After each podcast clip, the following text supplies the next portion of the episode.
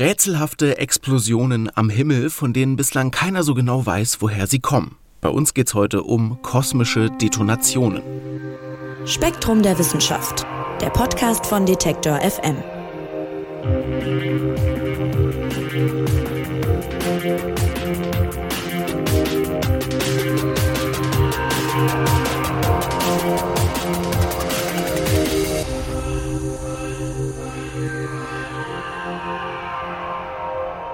Ja, wenn es bei uns hier um das Weltall geht, dann habe ich bei der Recherche oft folgenden Gedanken.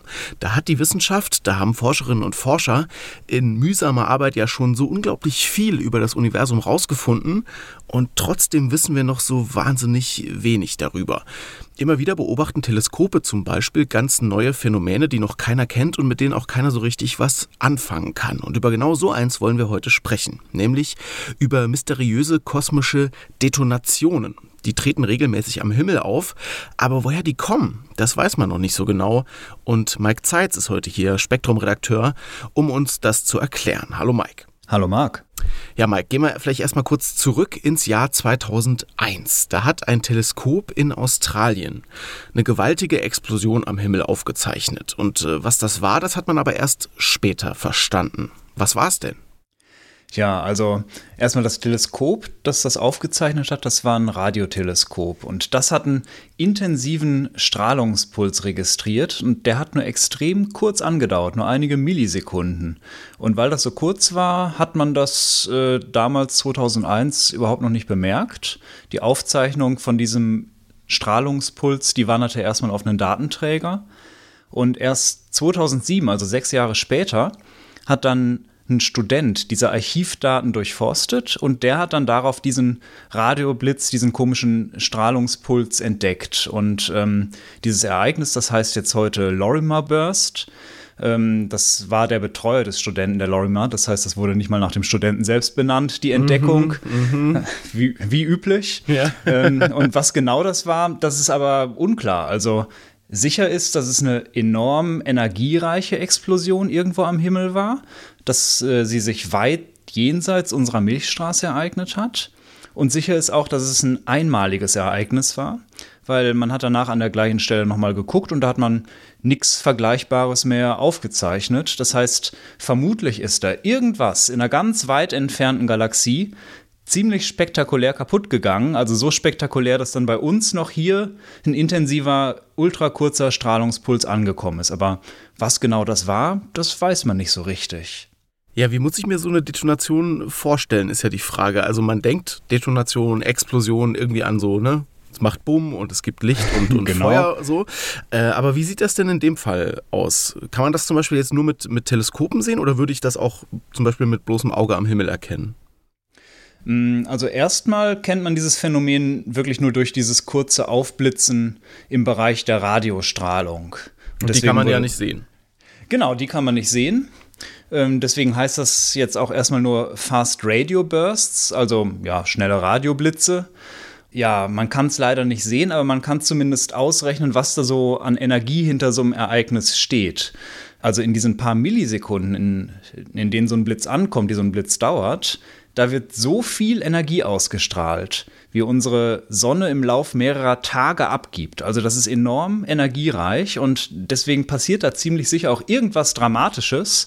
Und du hast natürlich völlig recht, äh, was auch immer da Dramatisches passiert, das dürfte ja nicht nur Radiowellen aussenden, sondern auch beispielsweise im Bereich des sichtbaren Lichts äh, ziemlich eindrucksvoll sein. Also wenn irgendwas explodiert, dann werden ja alle möglichen Wellenlängen abgegeben. Das ist insofern im Weltall genau wie auf der Erde. Also es knallt zwar nicht im Weltraum, weil es da keinen Schall gibt wie bei uns, aber man könnte mit normalen Teleskopen, also optischen Teleskopen, äh, sicher auch irgendwas beobachten. Das Problem ist halt, diese Radioblitze, die sind so extrem kurz, eben nur Millisekunden lang, dass man da eigentlich keine Chance hat, andere Teleskope auf der Erde oder im Weltall noch rechtzeitig auf diesen Himmelsbereich auszurichten und nachzugucken, was da gerade passiert, weil es halt so schnell passiert.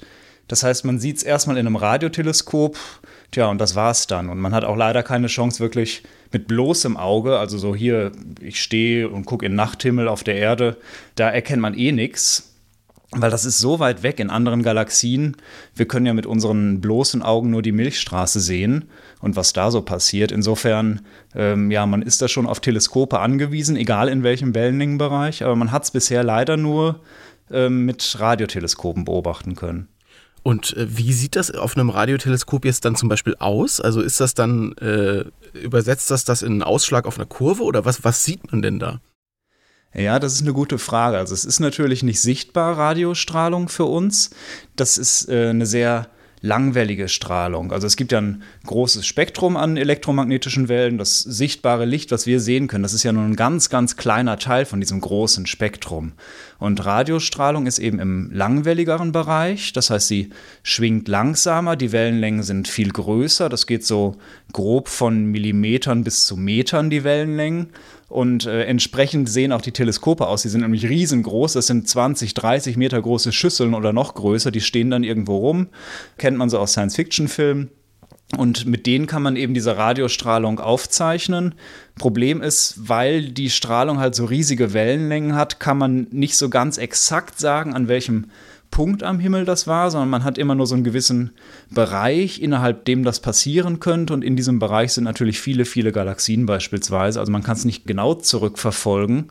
Und ja, Radiostrahlung ist aber trotzdem extrem wichtig für die Astronomie, weil es da halt alle möglichen interessanten Objekte gibt. Also die Sonne sendet Radiostrahlung aus. Große Gaswolken strahlen auch in dem Bereich, schwarze Löcher die du in den Kern von vielen weit entfernten Galaxien hast, die strahlen auch Radiostrahlung aus. Also ähm, ja, um solche Quellen zu entdecken, wurden eben überall diese riesigen Teleskopschüsseln hingebaut. Und ja, jetzt kommen eben diese Radioblitze dazu, die sieht man mit den gleichen Teleskopen. Äh, man kennt sie eben seit 2007. Ja, aber was genau das ist, weiß man nicht. Aber ja, äh, mit, mit Radiostrahlung kann man eben auch solche unerwarteten Ereignisse dann aufzeichnen. Okay, und also 2001 wurde das das erste Mal aufgezeichnet, 2007 dann entdeckt, sag ich mal, in den alten, alten Daten sozusagen.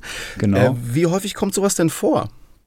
Mm, da muss man ein bisschen unterscheiden, wie oft sowas wirklich am Himmel passiert und wie oft wir sowas messen. Also ähm, so ein Radioteleskop, so eine riesige Schüssel, die ist ja immer nur auf einen gewissen Teil des Himmels ausgerichtet.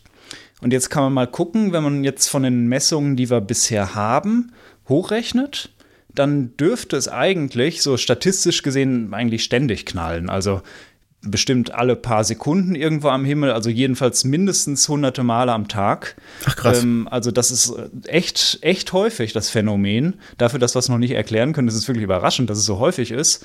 Äh, ja, und deswegen gibt es da auch noch relativ viel zu entdecken und rauszufinden. Mhm, also das gehört ja auch heute zu den Phänomenen, die so am meisten erforscht werden, vielleicht eben, weil es so oft vorkommt wahrscheinlich und man irgendwie keine Ahnung hat, was es ist. Ähm, mal abseits von diesen Radioteleskopen, die das dann aufzeichnen, wie geht man denn das an, wenn man rausfinden will, was das ist? Wie geht man da vor? Mm, ja, also ich habe es ja schon gesagt, die Radioteleskope wurden eigentlich aus anderen Gründen gebaut und ähm, die zeichnen ständig Sachen auf, die am Himmel passieren. Und dann durchforstet man bei diesen Radioteleskopen, die es eh schon gibt, die eh schon alles aufzeichnen, dadurch forstet man dann diese Daten nach solchen typischen Ereignissen. Und diese Ereignisse, die, die kann man nach so ein paar charakteristischen Merkmalen rausfiltern aus diesem riesigen Datenwust, der da ständig weltweit entsteht. Ich habe es ja anfangs gesagt, die dauern nur ein paar Millisekunden. Und dann sieht man in den Daten im Spektrum so eine ganz typische Signatur von so einem Fast Radio Burst. Ähm, du hast ja bei so einem Radioteleskop auch nicht nur eine Wellenlänge, die du aufzeichnest, eine spezielle Frequenz, sondern du hast immer viele Frequenzen, die du gleichzeitig aufnimmst. Das ist vielleicht so ein bisschen so wie mit unseren Ohren, da hörst du ja auch ständig viele Frequenzen gleichzeitig. Und das ist beim Radioteleskop nicht viel anders. Also dieses Spektrum der Radiofrequenzen, das guckt man sich an und da gibt es dann sehr charakteristische Verschiebungen. Also im Bereich von diesen millisekundenlangen Pulsen kannst du dann ja so, so ein bisschen so eine Art Schweif sehen. Das heißt, äh, hohe Frequenzen, die kommen so ein bisschen früher an als tiefe Frequenzen hier auf der Erde. Also das ist so ein bisschen, wenn man es überträgt auf, auf hörbare Frequenzen, dann klingt das so ein bisschen wie die Laserwaffen in Star Wars. Also so ein Piu, Piu, Piu. also die hohen Frequenzen kommen früher. Ähm, das nennt man Dispersion. Und dieser Effekt, der kommt daher, dass die Strahlung im Kosmos die legt ja riesige Wege zurück. Und über diese großen Distanzen stößt die Strahlung immer mal wieder mit herumtreibenden Elektronen zusammen. Und diese freien Elektronen im intergalaktischen Medium, die streuen die Strahlung und die verlangsamen vor allem diese größeren Wellenlängen stärker und dadurch zieht sich das Signal etwas auseinander. Also du hast so einen Millisekundenpuls, der so ein bisschen Piu-artig aussieht. Und äh, ja, aus diesem charakteristischen Signal kannst du eben so einen Radiopuls entdecken und auch aus dieser Stärke der Dispersion, da kannst du dann zurückrechnen quasi, wie viele freie Elektronen insgesamt auf dem Weg lagen. Und dann kannst du damit indirekt auch zurückrechnen, wie weit diese Quelle entfernt war. Also man hat einerseits die kurze Dauer, andererseits diese charakteristische Signalstruktur. Ja, und daran erkennt man dann die Fast Radio Bursts. Und ja, dann fragt man sich natürlich, was, was hat diese extrem intensiven Ereignisse verursacht? Was ist da passiert? Wo genau im Kosmos hat sich das eigentlich abgespielt? Welche physikalischen Mechanismen könnten dahinter stehen. Also das ist eigentlich wie immer in der Astronomie, wenn irgendwas neu ist. Also da sammelt man erstmal Daten, man versucht möglichst viele Ereignisse zu finden, die irgendwie ähnlich sind und dann sucht man Erklärungen, mit denen man diese Datensammlung irgendwie kategorisieren, sich herleiten kann, wo das herkommt, wie man das in bestimmte Schubladen stecken kann. Hm, und besonders hervorgetan bei der Erforschung dieser Radioblitze hat sich ein Teleskop in Kanada. Inwiefern denn? Das Teleskop, das heißt CHIME.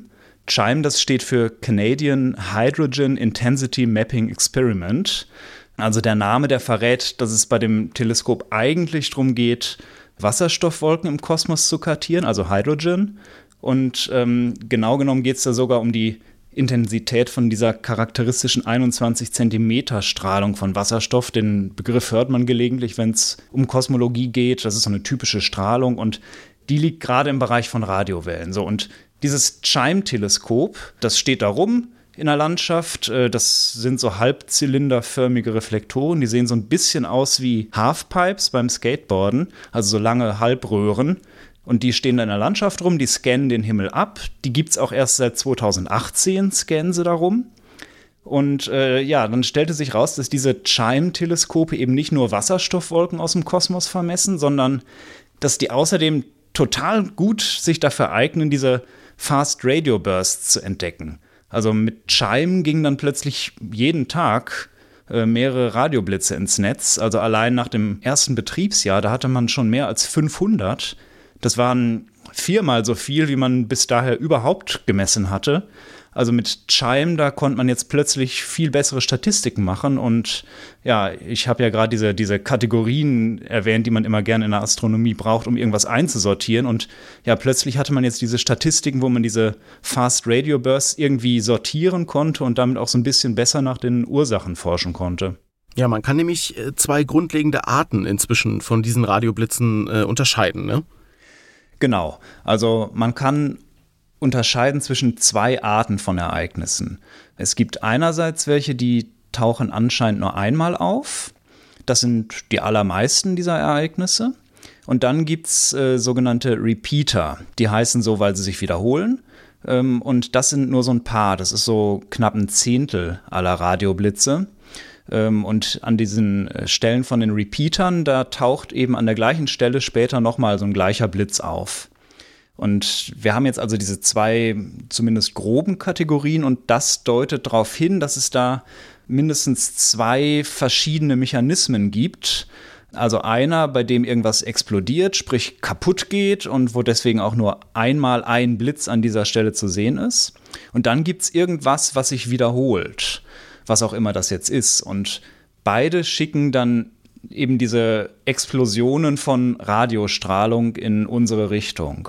Und ähm, es gibt auch Unterschiede bei der Art der Strahlung von den einmal auftauchenden und von den Repeatern. Also die einmaligen Blitze, die haben ein bisschen kürzere Pulse, die auch einen etwas breiteren Frequenzbereich haben. Aber das ist im Prinzip schon alles, was man sicher darüber weiß.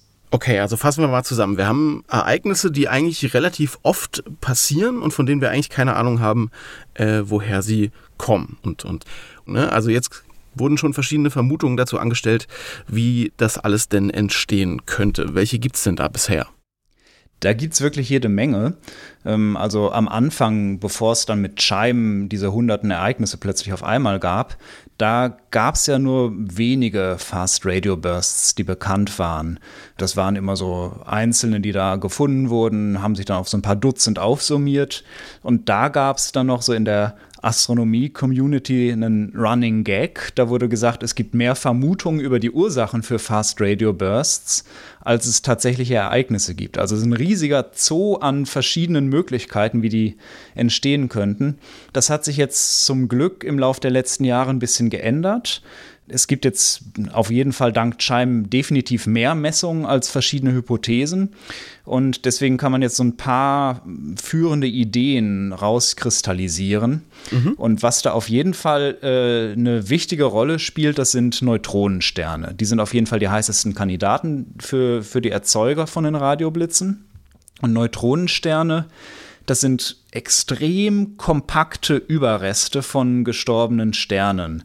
Also die sind so unvorstellbar kompakt. Da ist in einer Kugel von der Größenordnung von nur so 10, 20 Kilometern, so groß sind die nur, da ist die Masse unserer Sonne zusammengequetscht auf die Größe dieser Kugel. Also es ist völlig unvorstellbar. Das sind extrem unvorstellbare, unglaubliche Gebilde. Also ich kann nicht betonen, wie krass Neutronensterne sind. Ähm, und die haben äh, auch noch einige Zeit lang nach ihrer Entstehung auch ein extremes Magnetfeld, weil wenn so ein Stern sich zusammenzieht auf so einen winzigen Durchmesser, da ist jetzt dann ja plötzlich alles, was vorher an Feldern und Drehmomenten und sonstigen physikalischen Eigenschaften über diesen ganzen riesigen Stern verteilt war, schrumpft quasi auf diesen winzigen Raumbereich zusammen. Und deswegen wird dieses Magnetfeld extrem konzentriert um so einen Neutronenstern. Und solche jungen Neutronensterne, die gerade erst entstanden sind, wo sich das Magnetfeld gerade erst ausgebildet hat, die nennt man Magnetare. Äh, und Magnetare, die erklären ziemlich sicher, zumindest einige von diesen Fast Radio Bursts. Ziemlich sicher deshalb, weil man 2020 zum Beispiel einen Radioblitz, den man gemessen hat, zur Position von einem bereits bekannten Magnetar zurückverfolgen konnte. In dem Fall war das sogar einer in unserer eigenen Galaxie in der Milchstraße. Und ja, solche Magnetare, die verursachen eben ziemlich sicher diese Radioblitz oder einige davon und auch wahrscheinlich äh, diese Repeater, also die wiederholenden Radioblitze. Bei diesen äh, Repeatern, da ist es nämlich so, wenn man sich die, die Pulse anguckt, wie die hier auf der Erde ankommen, da gibt es welche, die beispielsweise mehrere Ausbrüche pro Stunde aussenden. Und dann sind die erstmal ein halbes Jahr ruhig, da passiert nichts. Und dann geht es plötzlich wieder los, wieder ein paar Ausbrüche pro Stunde.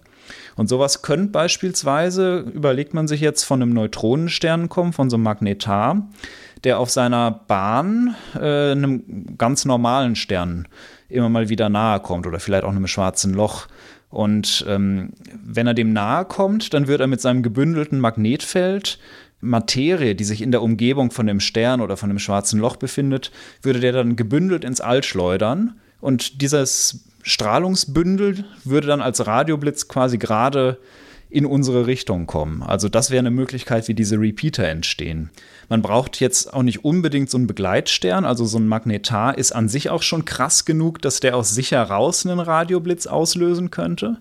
Da ist eine Theorie, dass sich auf so einem Magnetar, auf so einem Neutronenstern Störungen in der Oberfläche dieses Sterns ausbreiten könnten. Das ist so ein bisschen wie bei einem Erdbeben auf der Erde.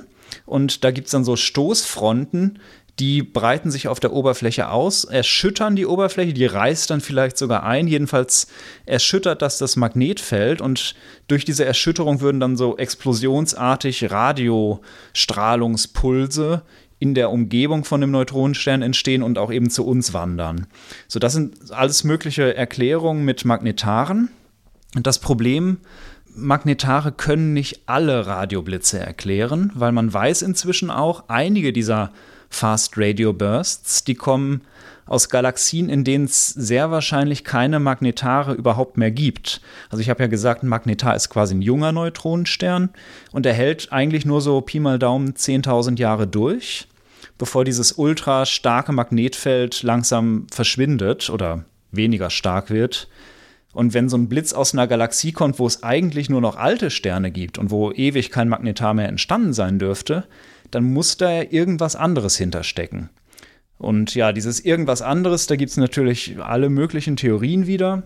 Das könnten richtig katastrophale Ereignisse sein, wo irgendwas richtig kaputt geht. Und das passiert im Weltall ja auch ständig. Also in Galaxien, jetzt egal wie alt oder jung sie sind, da fliegt ja ständig alles Mögliche rum. Und da prallen dann schon mal Neutronensterne auf Neutronensterne oder schwarze Löcher aufeinander und verschmelzen. Und äh, wenn da sowas kollidiert, da werden ja enorme Energiemengen frei und eben auch zum Teil als Radiostrahlung. Also das könnte auch so eine relativ profane, aber wirkmächtige Erklärung für so einen Radioblitz sein.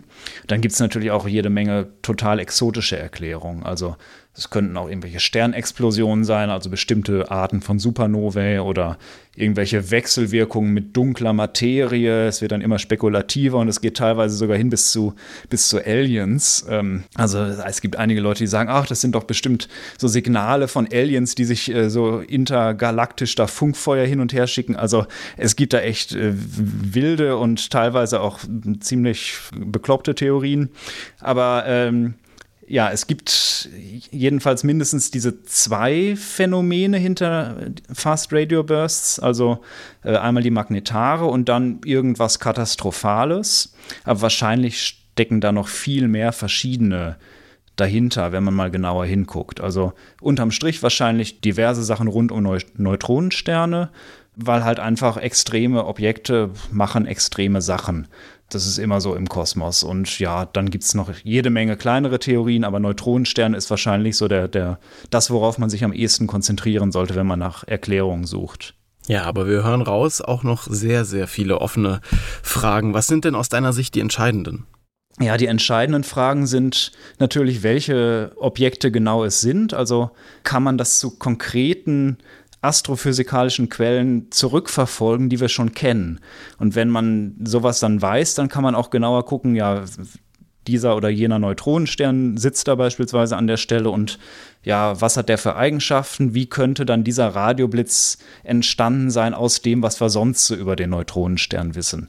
Das heißt, entscheidend ist jetzt eigentlich für die Forschung in der Zukunft an den Radioblitzen, dass man noch mehr von diesen Fast Radio Bursts einer ganz konkreten Quelle zuordnen kann.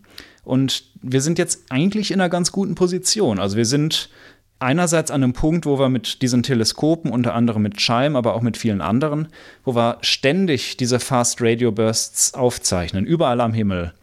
Andererseits ist es bisher noch eine Ausnahme, dass man sagen kann, dieser spezielle Blitz, der kommt jetzt von diesem exakten Punkt am Himmel. Und da befindet sich eben dieses oder jenes Objekt, ein Neutronenstern, ein schwarzes Loch oder irgendwie ein verdächtiger Bereich von einer Galaxie. Aber wenn man jetzt so eine Zuordnung hat und das irgendwie schafft zu machen, dann kann man eben diese Modelle überprüfen, wie dieser konkrete Fast Radio Burst entstanden ist.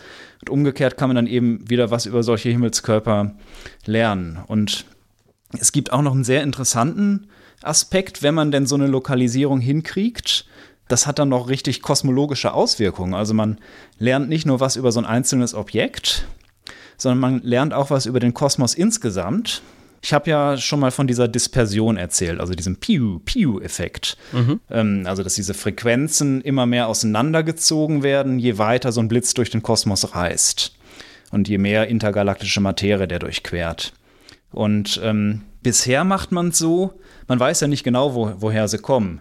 Ähm, sondern man macht es bisher so, dass man anhand grober Modelle abschätzt, wie viel Materie im Kosmos verteilt ist und dadurch kann man dann, wenn man so ein Signal hat, auf die Entfernung wiederum zurückrechnen. Das macht man bisher, aber wenn man jetzt weiß durch so eine Lokalisierung, aus welcher konkreten Galaxie so ein bestimmter Radioblitz kommt, dann kennt man die Entfernung ja bereits aus, aus anderen Beobachtungen. Und dann kann man den anderen Weg gehen und quasi andersrum aus der Dispersion dann wiederum exakt berechnen, wie viel Materie auf dem Weg zwischen dieser weit entfernten Galaxie und uns liegt. Das heißt, dadurch kann man dann wiederum diese ganzen Modelle überprüfen, die man bisher zur Verteilung von Materie im Kosmos hat. Also man könnte Radioblitze, wenn diese Zuordnung gelingt, dann könnte man Radioblitze so, als so eine Art Leuchtfeuer nutzen, um die Struktur des Universums selbst besser zu verstehen. Das finde ich auch noch einen total interessanten Aspekt. Und deswegen ist diese Zuordnung, dieser Blitz kommt von da und daher, das dürfte die entscheidende Sache in der Forschung werden. Ja, also das ist eine sehr spannende Angelegenheit für die Forschung und ich nehme an, deshalb wird man das in den nächsten Jahren dann auch noch intensivieren, oder? Was ist da so geplant? Definitiv. Also es werden diverse Teleskope aufgerüstet, seit man um die Radioblitze weiß. Zum Beispiel das Chime-Teleskop selbst, das wird gerade weiter aufgerüstet, seit man eben weiß, dass es nicht nur irgendwo Wasserstoffwolken aufzeichnet, sondern eben auch Fast Radio Bursts total effizient registrieren kann. Seitdem baut man um dieses Chime-Hauptteleskop äh, in einigem Abstand zusätzliche Antennen drumherum. Und diese zusätzlichen Antennen die sollen äh, helfen, diese Radioblitze auf kleinere Himmelsbereiche einzugrenzen, dass man besser sagen kann, da in etwa kommt der her. Und äh, ja, das ist überhaupt in der Astronomie so ein Ding, äh, dass einzelne Teleskope nicht nur aufgerüstet werden, sondern auch miteinander verbunden werden. Ähm, wir sehen ja vom Himmel immer mehr und wir haben immer bessere Instrumente, um das zu machen. Und es klappt dann auch immer besser, jetzt zum Beispiel so einen Gravitationswellendetektor mit einem optischen Teleskop und mit einem Radioteleskop zu verknüpfen. Und wenn man diese Verknüpfung hinkriegt, ähm, also wo die alle zur etwa gleichen Zeit in den gleichen Himmelsbereich hingucken und sich gegenseitig auch informieren darüber, dass da was Interessantes ist, dann gelingt es halt immer besser, einzelnen Ereignissen in ganz vielen Wellenlängen nachzuspüren. Und ich denke, seit wir wissen, dass es halt sowas wie Radioblitze gibt, ist jetzt plötzlich ja dieses Bewusstsein da, dass die dann eben in solche übergreifenden Beobachtungskampagnen im, in der Zukunft einbezogen werden können. Also ich bin mir relativ sicher, es ist äh, nur noch eine Frage von wenigen Jahren, bis die Radioblitze ja von diesem exotischen Phänomen, das sie bisher waren, zu einem ganz normalen ja, Teil des Alltags in der Astronomie geworden sind. Also ja, die Fast Radio Bursts, die werden einfach helfen, indem man sie besser vermisst, indem man sie besser lokalisieren kann, indem man die Erkenntnisse verschiedener Teleskope verbindet, werden eben diese Radioblitze einfach helfen, die extremsten Phänomene im Kosmos ein Stück weit besser zu verstehen. Also ich glaube, das ist die, die schöne Perspektive, die man daraus ziehen kann, dass es halt nicht nur irgendwas gibt, was man sich nicht erklären kann und das kommt jetzt oben drauf und es ist wieder neues Rätsel, sondern dieses Rätsel, das kann uns wirklich helfen, ähm, nicht nur die Ursachen dieses Phänomens besser zu verstehen, sondern insgesamt ein besseres Bild vom Kosmos zu kriegen. Also es ist, finde ich, ein, ein ganz, eine ganz schöne Sache, dass auch wenn man was Neues dazukommt, was man nicht versteht, dass das dann am Ende doch irgendwie dazu beiträgt, dass man ein schöneres, besseres, stimmigeres Gesamtbild vom Kosmos bekommt. Also Mike, du bist guter Dinge, dass man bald rausfinden wird, was hinter diesen mysteriösen kosmischen äh, Detonationen steckt. Da bin ich tatsächlich mal echt optimistisch, ja. Alles klar. Mike, vielen Dank fürs Erklären. Sehr gern. Die neue Ausgabe von Spektrum der Wissenschaft mit diesem Artikel und natürlich vielen weiteren spannenden Themen aus der Welt der Wissenschaft, die gibt es jetzt im Zeitschriftenhandel und auch online auf spektrum.de zu kaufen. Euch sage ich vielen Dank fürs Zuhören und ich würde mich freuen, wenn ihr auch nächste Woche wieder dabei seid. Dann gibt es eine neue Folge vom Spektrum Podcast. Mein Name ist Marc Zimmer und ich sage Tschüss und macht's gut. Spektrum der Wissenschaft, der Podcast von Detektor FM.